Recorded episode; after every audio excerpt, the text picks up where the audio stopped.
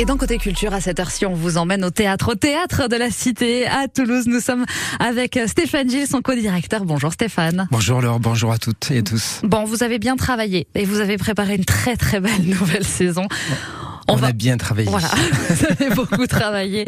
Euh, ça sera, ça sera une, une nouvelle programmation qu'on pourra euh, découvrir entre les mois d'octobre et, et, mai. Pour l'instant, de ce qu'on va pouvoir annoncer, parce que ne prenons pas trop d'avance. Il y a déjà un très très beau, euh, un très très beau programme. Euh, ça va être très éclectique au théâtre. C'est le principe un peu de ce grand théâtre en centre-ville de Toulouse, mais qui est pour tous les Toulousains, pour tout le département et en région. C'est d'avoir un théâtre qui propose à la fois du répertoire, des œuvres contemporaines, de la danse, du cirque, et de 7 à 77 ans sans aucun problème. Et d'ailleurs, ce sera l'âge, alors je fais une petite digression, parce que vous allez avoir même des comédiens de plus de 65 ans. Oui, on va avoir des comédiennes de plus de 65 ans, puisqu'au mois de février, on accueille les majorettes de Montpellier, mm. qui sont dirigées par Josique à 68 ans, mm. et qui nous font un spectacle de majorettes pour nous ressensibiliser à cette expérience sportive et artistique et quitter peut-être un peu ce regard qu'on a désobligeant en se disant mais c'est quoi ces majorettes dans le carnaval qui passe devant nous? Et pour retrouver toute la sensibilité, toute la poésie de cet art. Alors voilà, j'ai j'ai pris un peu dans le désordre, mais c'est vrai que pour reprendre un peu dans l'ordre, on aura on va démarrer aussi avec du cirque avec Falaise. Falaise, la compagnie Barreau d'Evel qui est venue plusieurs fois à Toulouse et qui sont des spectacles accès exceptionnels puisque vous avez sur euh, scène à la fois des gens qui savent danser, chanter, jouer la comédie, faire du cirque et là ils se servent du décor comme un agrès de cirque, c'est-à-dire qu'ils vont apparaître, disparaître, le casser, le reconstruire. Et ils seront accompagnés par un cheval et des pigeons qui vont venir nous permettre de passer du noir pigeons. au blanc. J'étais en train de percuter, il y aura des oui. pigeons sur scène. Par contre, très bien dressés, ouais. Nous garantissons qu'il n'y ait aucun, aucun problème en salle. ça nous rassure. ça va être, ça va être ouais, très très surprenant et, et il faut se laisser euh, emporter. Et, euh, et va, on va même pouvoir redécouvrir des œuvres un peu plus classiques, on va dire, Tout à fait. qui sont des monuments, mais je vais vous en parler de deux. La ouais. première, c'est Richard III de Shakespeare, en effet grande œuvre, un peu longue, d'un pervers narcissique qui n'a qu'une ambition, c'est d'arriver au pouvoir et qui, pour cela, sans aucun scrupule, va tout faire tomber sur son passage. Sauf que le metteur en scène, Guillaume Séverac Schmitt, nous montre un peu sa face cachée, son côté sensible, et va nous faire entrer dans le machiavélisme et dans la stratégie de ce pouvoir. Et nous, inconsciemment, nous allons être absorbés, mmh. hypnotisés par cette ambition et on va prendre une forme de jubilation à le voir gravir les échelons. Et en effet, il y a quelque chose d'assez euh, étonnant de voir comment le pouvoir et le discours peut être très emballant. Mmh. Ouais, et de vouloir à limite prendre sa place, se dire si j'étais un petit Richard III moi aussi. Oui, ou être avec lui ouais, dans le combat. Voilà. quelle autre quelle autre œuvre justement va être revisitée euh... Dans les classiques, je vous incite à découvrir le travail de François Grosmont, qui est un auteur, metteur en scène et comédien suisse, mmh. et qui a écrit trois pièces, une sur Phèdre, l'autre sur Gisèle et la troisième sur Carmen. Mmh. Trois héroïnes du spectacle vivant, en théâtre, en danse et en musique, en opéra. Et à travers une sorte de conférence où il vient décortiquer la totalité de l'œuvre, il nous raconte l'histoire de ces trois femmes, de ces trois femmes qui malheureusement vont avoir d'histoires dramatiques, mais en nous montrant toute la poésie qu'il y a dans ces spectacles et toutes les aventures qui ont été faites autour de ces héroïnes mm. et comment nous pouvons nous familiariser avec des œuvres de répertoire. Mm. C'est assez passionnant, très ludique très drôle et à la fois une petite entrée pédagogique qui rend très facile l'œuvre du répertoire par laquelle on a souvent une sorte de réticence. Mmh, et puis ce sont trois très belles œuvres, ça c'est ça c'est certain. Euh, on a un spectacle procès aussi qui nous attend. Ça veut dire quoi déjà ça? Un spectacle procès, on le voit beaucoup au cinéma. C'est film qui se passe dans une salle de tribunal ouais. et où, où l'on pardon, et où on suit l'ensemble de la procédure et de comment les différentes parties essayent de défendre ou au contraire d'accuser. Et là, c'est l'histoire de 12 femmes qui représentent la société anglaise, qui vont de la nourrice à la bourgeoise, qui vont être réunies dans un huis clos et qui vont décider de la décision d'amener au bûcher ou pas une femme qui est accusée d'un meurtre. Et c'est assez passionnant de voir comment, à notre endroit de citoyens, de citoyennes, nous sommes obligés de passer par plusieurs réflexions, par plusieurs hésitations pour arriver à prendre la bonne ou pas décision et que le collectif peut aider ou au contraire aliéner. Mmh. Ça veut dire qu'on va pouvoir participer ou on observe? Non, on observe. observe. C'est vraiment comme ouais. un petit œil dans le trou de la serrure pour ouais. comprendre comment dans ce huis clos qui est souvent euh, interdit au regard pour arriver jusqu'à la décision, mmh. nous permet là de comprendre tous les méandres de cette euh, réflexion de cette appréhension. Mmh. Et si et si on regardait Cendrillon autrement aussi? Ah, Cendrillon qui s'appelle Sandra dans ce spectacle de Joël Pomera. Joël Pomera est certainement l'auteur contemporain le plus passionnant. Il nous parle comme on parle dans le quotidien. Mm. Il nous raconte les histoires comme on se les raconterait ensemble ou comme on les raconte à nos enfants. Et là, c'est l'histoire de Sandra, orpheline, qui ne va pas chercher dans le prince ce côté sauveur au cheval blanc, mais qui au contraire va essayer de trouver un camarade, un miroir, quelqu'un qui va lui donner envie de se ressourcer et de sortir de cette oppression familiale avec cette belle-mère horrible. On l'adore, la belle-mère. On l'adore, mais là, on a quand même. Elle est gratinée, elle est gratinée, celle-là. Il faudrait redescendre. allez choisir justement le spectacle qui vous fait le plus plaisir. Celui, mais allez même tous les voir, justement. Vous avez. Il y en a 30. Voilà, il y en a 30. On a, vous en a parlé que de quelques-uns. Une très très belle programmation qui, qui se prépare de nouveau au théâtre de la, de la Cité. Euh, vous avez tous, tous les détails, bien sûr, sur le, sur le site internet. Et merci, merci Stéphane de nous avoir mis l'eau à la bouche pour cette belle saison. Et à bientôt. Au plaisir, très bientôt. Et vous retrouvez tout ça aussi, bien sûr, sur FranceBleu.fr. Dans un instant, on va aller au cinéma. Est-ce que ça vous dit de faire un escape game, justement, au cinéma? Eh bien, on découvre tout cela dans un instant, juste après Christophe Mahé, Amado et Mariam et l'amour. Du 27 au 30 juillet, festival Tempo Latino avec Faisansac. Trois jours et nuits de fête dans et autour des arènes avec parmi les têtes d'affiche Bernard Lavillier, Grupo Compay Segundo, Lila Dance.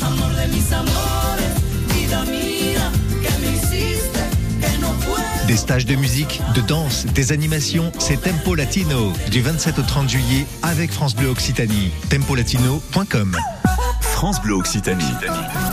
Côté culture.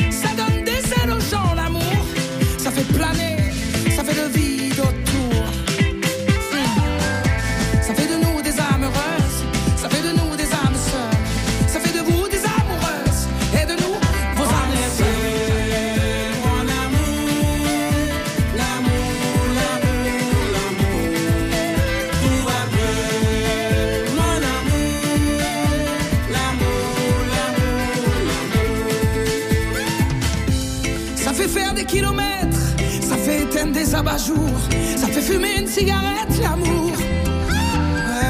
Ça fait mincir les silhouettes, ça fait casser des abat-jours, ça fait stopper la cigarette, l'amour.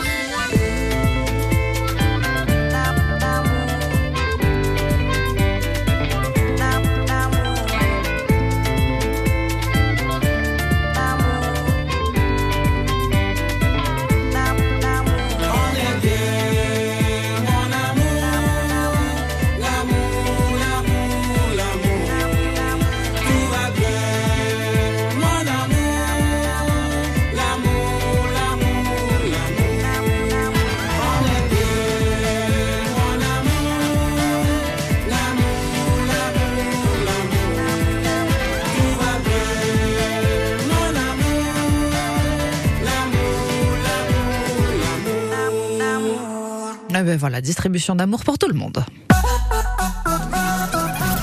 On vous emmène à cette heure-ci au cinéma. Et quand on aime le cinéma aussi, il y a plusieurs façons de le consommer. Et on peut faire plein de choses dans une salle de cinéma, dont des escape games. Et oui, c'est possible, notamment en VO de Muret. On est avec Emma. Bonjour Emma. Bonjour Laure, bonjour à tous. Alors, euh, Indiana Jones, ça vous a inspiré, vous, au cinéma? Exactement, ça nous a ça nous a inspiré hein, pour ce, ce, nouveau projet d'escape game au cinéma qu'on a appelé euh, judicieusement le Cinescape. Ouais. C'est la deuxième année hein, qu'on met en place euh, ce, ce, projet et là on a décidé de coller à l'actualité euh, à l'actualité ciné hein, avec la sortie d'Indiana Jones le, le, cinquième et annoncé comme le dernier volet de, de cette saga bien connue. et puis le, le, faut dire que l'aventure c'est idéal hein, pour pour investir ce ce, ce nouveau loisir qui est l'escape game et qu'on a choisi de d'inviter euh, dans une de nos salles de cinéma. En plus, il faut dire que vous, vous réalisez ça avec une, une association qui s'appelle La Chance qui tourne.